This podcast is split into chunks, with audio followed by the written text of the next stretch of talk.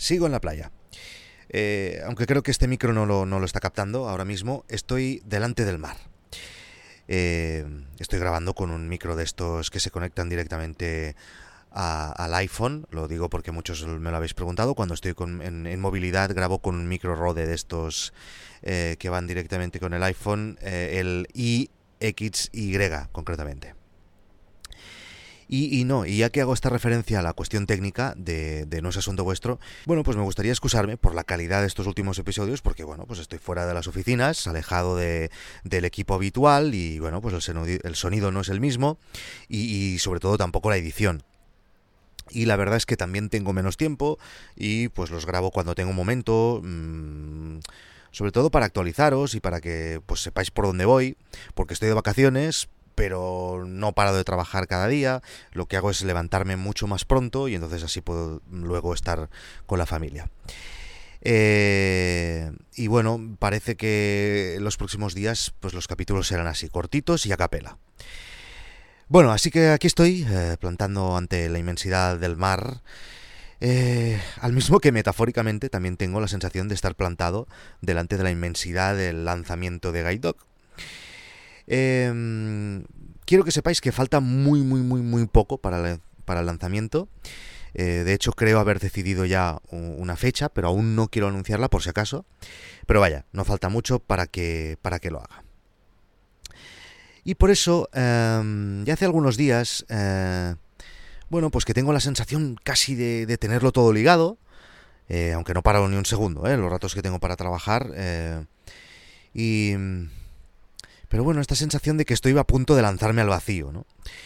Eh, de publicar las aplicaciones y de, bueno, de esperar a ver qué pasa. Es una sensación extraña de mezcla de ilusión, de miedo también, eh, de nervios, de, ganas de tomarme una cervecita, ¿no? Bueno, eso como todo el año. Eh, pero sobre todo también de repasar, ¿no? De todos los pasos que he ido haciendo y de preguntarme si todo lo he hecho bien, si la habré cagado en algo.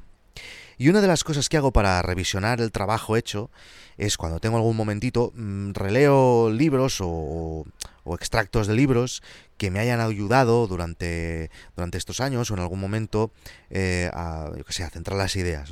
Y uno de ellos probablemente lo conoceréis porque lo recomienda a todo el mundo, es eh, el titulado From Zero to One de Peter Thiel, el, el fundador de PayPal. Y mm, en el libro lo que hace este señor, si no lo habéis leído os lo recomiendo, si os interesa este tema, eh, lo que hace pues más o menos es como asentar o intentar asentar las bases de lo que debe de hacer y lo de que no debe de hacer una startup para no cagarla. Él hace un resumen al principio del libro que muchos conoceréis, como digo, pero que me gustaría eh, compartir hoy aquí con vosotros. Y eh, según lo vais leyendo, que lo voy a leer del, libro que tengo aquí en mi iPad, pues comparar eh, lo que él dice con lo que yo he hecho en GuideDog. Y él dice que en el momento de crear una startup hay cuatro puntos em, muy importantes. El primero de ellos dice, haz progresos graduales. Cualquiera que afirme ser capaz de hacer algo grande es sospechoso, y cualquiera que quiera cambiar el mundo debería ser más humilde. Los pequeños pasos paulatinos son el único camino seguro hacia adelante. Vale, en Guide Dog no tengo la intención de cambiar el mundo, eh, solo quiero hacer un Netflix de documentales, aunque espero que los documentales que habrá dentro de la aplicación sí que ayuden al menos a algunos de ellos a cambiar las cosas, un poquito las cosas. Y lo de los pasitos, bueno, pues ya sabéis cuál es mi ritmo a la hora de crear la startup. El punto número 2 dice, mantente esbelto y flexible. Joder, deberíais verme, sobre todo ahora con las con tantas cervecitas en verano. Eh, dice, todas las compañías deben ser esbeltas, ágiles, que es lo mismo que decir no planificadas. No deberías saber lo que tu negocio hará en el futuro. La planificación es arrogante e inflexible. En cambio, deberías intentar cosas, repetir y tratar el emprendimiento como una experimentación agnóstica. Yo creo que esto lo estoy haciendo desde el principio y, puedo seguir pivotando cuando haga falta. Punto número 3. Mejora la competitividad. No trates de crear prematuramente un nuevo mercado. El único modo de saber que tienes un negocio de verdad pasa por empezar con un cliente ya existente. Así que deberías construir tu compañía mejorando productos reconocibles y ofrecidos por competidores exitosos. Bueno, este punto está claro. Y el último punto, el 4, dice, céntrate en el producto, no en las ventas. Si tu producto necesita de publicidad o de vendedores para venderlo, no es lo suficientemente bueno. La tecnología se basa fundamentalmente en el desarrollo del producto, no en la distribución. Bien, eh, sobre eso tengo más dudas. Eh, solo sabré qué nivel de ventas tendré que alcanzar eh, llegado el momento de lanzamiento. Ojalá no necesite mucho esfuerzo con eso, aunque, bueno, lo dudo. En todo caso, seguro que vosotros me ayudaréis un poco con eso, con la promoción, ¿no? Llegado el, momento. Bien, eh, bueno, si estuviéramos en un episodio normal, ahora aquí entraría una nueva musiquita para indicar que estoy cambiando de tema. Eh, dos cosas más antes de acabar el episodio de hoy. El otro día un oyente me hizo ver que, aún no había hablado de los precios, los que os habéis bajado la, la beta, así que ya los habéis visto, así que voy a ello. Los precios con que vamos a lanzar son 4,99 euros y dólares también la suscripción mensual para ver todos los documentales y 1,99 euros dólares para un único visionado. En países donde las cosas no vayan tan bien, también entre comillas, eh, seguramente pondremos precios más bajos. Eh, la gente ya está opinando en la página que habilité para recoger eh, vuestro feedback, guidedog.uservoice.com, lo dejo en las notas del programa. Eh, bueno, me gustaría que los que aún no habéis opinado me dijerais qué os parecen estos precios. Eh, y en relación a esto, os quería explicar que esta semana pasada me reuní con Skype, bueno, con Call Conference.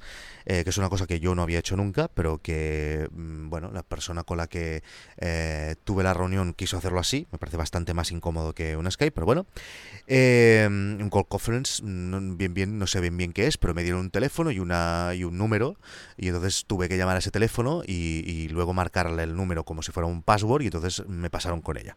Bueno, una cosa muy rara, gratis, totalmente. Supongo que es un acuerdo que tienen con, no sé por qué estoy explicando todo esto, voy a seguir hacia adelante.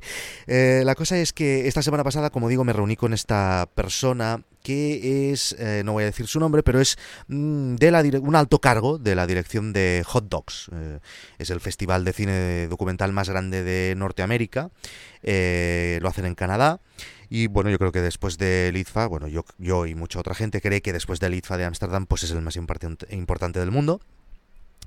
Y eh, después de nuestra conversación me pasó una encuesta que hicieron ellos el año pasado, una gran encuesta, un gran estudio, eh, estuvieron más de seis meses haciéndolo, para saber, eh, para saber cuál era el estado de la industria del documental. Las conclusiones de la encuesta a nivel de estudio de mercado, mm, pensando en Guide Dog, eran buenísimas.